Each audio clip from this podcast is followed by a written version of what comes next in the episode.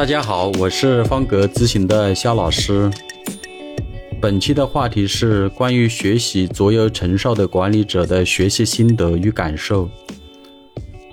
卓有成效的管理者的作者是美国管理大师彼得·德鲁克写的关于管理理论方面的一本著作。卓有成效的管理者这本书呢，在管理类书籍中很长一段时间都在畅销排行榜的前十名左右。很多的企业家、老板和从事管理工作岗位的经理人都阅读过此本书。跟读小说和看电影一样，每个人的心得与感受都千差万别，各有收获，各有感受吧。我记得我刚刚读这本书的时候，总觉得卓有成效的管理者好像是在说教，觉得枯燥乏味，无非是公司里领导讲的那些套话、空话，如工作的意义不仅仅是赚钱，而是获得自我的成长；工作是为了贡献自我价值；工作主要是要对结果负责的。要承担起责任，呃，对得起这份薪水，啊，等等如此吧。后来呢，因为自己从事了企业管理咨询的这份职业，在为企业团队成员做企业管理培训和提供落地咨询的时候呢，啊，又想起了德鲁克写的这本《卓有成效的管理者》。那么重新去阅读的时候，才知道卓有成效所代表的含义。和他所主张的一些观点，才知道了什么样的管理者才是卓有成效的。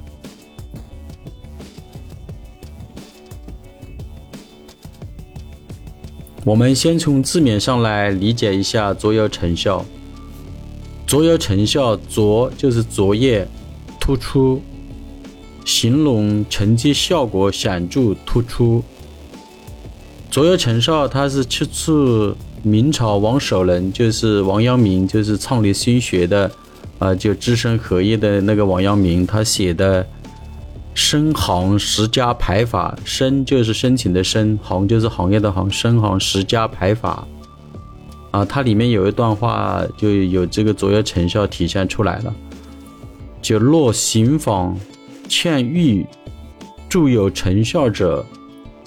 县官备礼，亲造其庐。重加奖励，呃，什么意思呢？就是呃，在王阳明那个年代，呃，他举的这个十家牌法，就是说，啊，一个小的村庄或者一个街道的意思吧，就是有十来户人家，那么如果有好心的人来来劝解这些啊商里邻里之间的矛盾，让这个呃邻居之间能够和睦相处啊，能够。啊，相处的很和谐啊，就像我们现在倡导的啊，文明的生活方式啊。那么这样的啊，对于这样的好心人或者热心肠的人呢，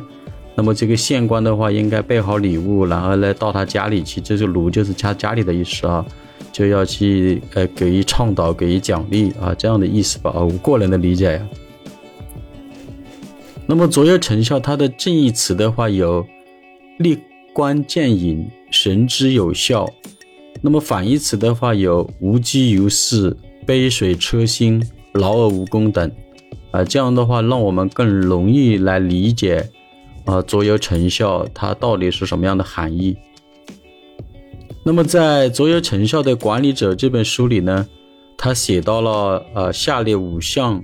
就是要成为一个卓有成效的管理者啊，必须要在思想上养成的一些习惯。那首先我把这些原文的内容读一下哈，然后每一条我读一下，然后再来谈一下我的呃学习心得与感受。第一条的话就是有效的管理者知道应该将他们的时间用在什么地方，他们所控制的时间非常有限，他们会有系统的工作来善用这些有限的时间。那么我的感受就是，其实就是时间的管理。那么一讲到时间管理的话，我们就一下子就联想到了，啊，那个著名的写背影的朱自清这个这个大作家写的啊散文《匆匆》，啊，他在这个《匆匆》这篇散文当中，啊，细腻地刻画了时间的流逝的踪迹，表达了作者对时光流逝的无奈和惋惜。呃，就像它里面写的哈，我也还记得一些吧，就是你在洗手的时候，时间就从你的指缝间就溜走了，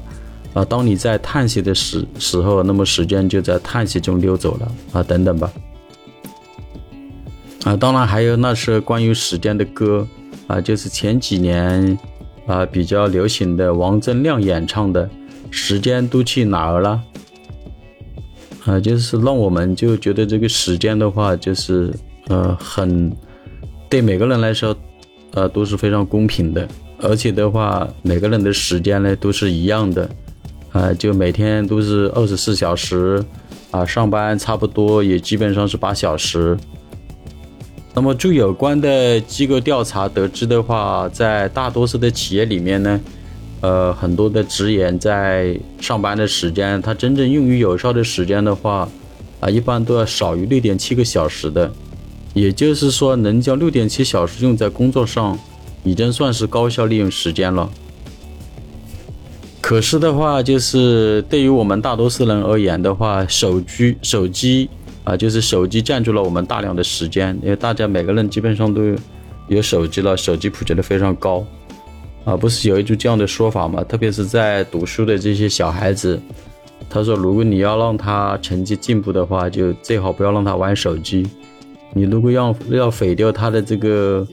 呃，这个这个理想也好，他的成绩也好，你就给他一个手机。就是说，这个智能化的时代啊，四足化的一个生活方式，呃，它并没有提升我们的工作效率。相反的话，呃，很多人都觉得这个时间不够用了。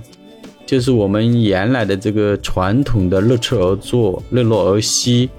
啊，朝九晚五、八小时外、周末休息的规律已经被被击得支离破碎了。啊，你比方说手机上每天更新的 APP，还有每天各种海量的信息，啊，它像这个刽子手一样残忍的啊切割我们的时间，啊，所以我们经常说碎片化的时间怎么来利用起来。就是把你的这个时间呢，就值得粉碎，啊，不像以前那个没有微信的时代，没有这个 A P P 的时代那样，就这个休息跟工作就有很清晰的边界感。那现在是没有的，你可以二十四小时的话都是，呃，有有事做啊。当然这个事的话可能是瞎忙哦，就是他很多的这样的，呃，这种生活方式或者这个手机这些东西的话，它很容易。啊，把我们变成了像温室里的青蛙，它不断的消耗我们的精力，蚕食我们的生命。呃，所以的话，呃，作为一个管理者或者一个职业经理人，要专注的利用时间，那么也成为这个呃要挑战的一个事项了。就是你要抵制这些外界的各种消息啊，各种这个短视频的诱惑，呃，是要相当强的自我控制能力的。那么第二点的话，在《卓越成效》这本书里，他是这样说的啊，就是有效的管理者重视对外界的贡献，他们并非为工作而工作，而是为成果而工作。他们不会一接到工作就一头钻进去，更不会一开头就探究工作的技术和手段。他们首先会自己问自己：别人期望我做出什么样的成果？啊，我的感受就是说，其实就是对同事、对公司、对家庭、对社会承担责任的一个承诺。我个人的感受是，就是起码要做一个靠谱的人。那什么样的人才是靠谱的呢？那第一的话，在工作协作的当中，凡事有交代，件件有找到，事事有反馈。那么第二的话。在为人处事中，为人言行一致，待人谦虚有礼，处事进退有度。第三，在自我管理中，守得住善良的初心，保持好情绪的稳定，克制好自己的贪欲。三，有效的管理者善用利用长处，包括自己的长处、上司的长处、同事的长处或下属的长处。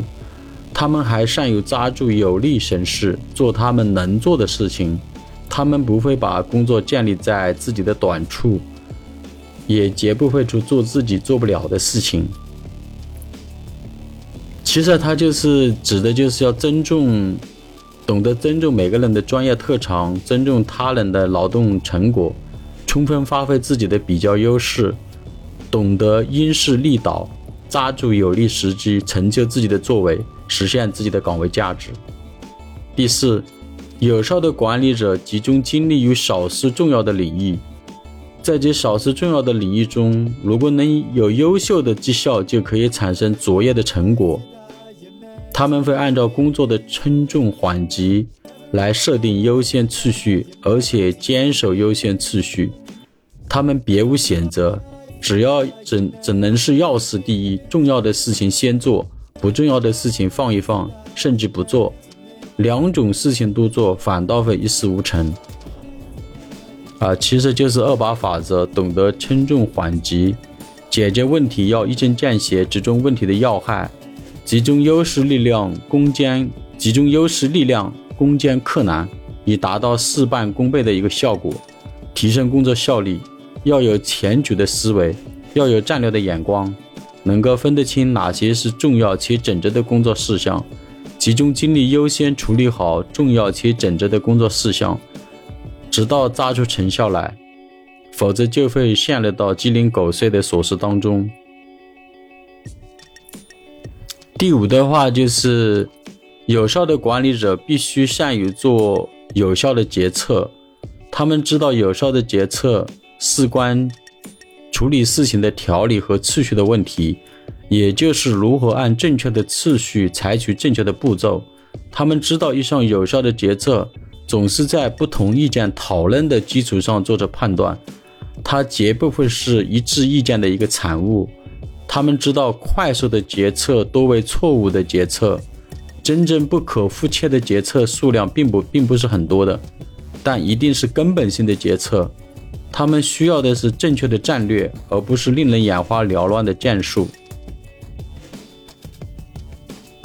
其实就是要提升自己的综合分析能力，锻炼自己果断决策的能力，培养自己非对称性的较真的一个能力，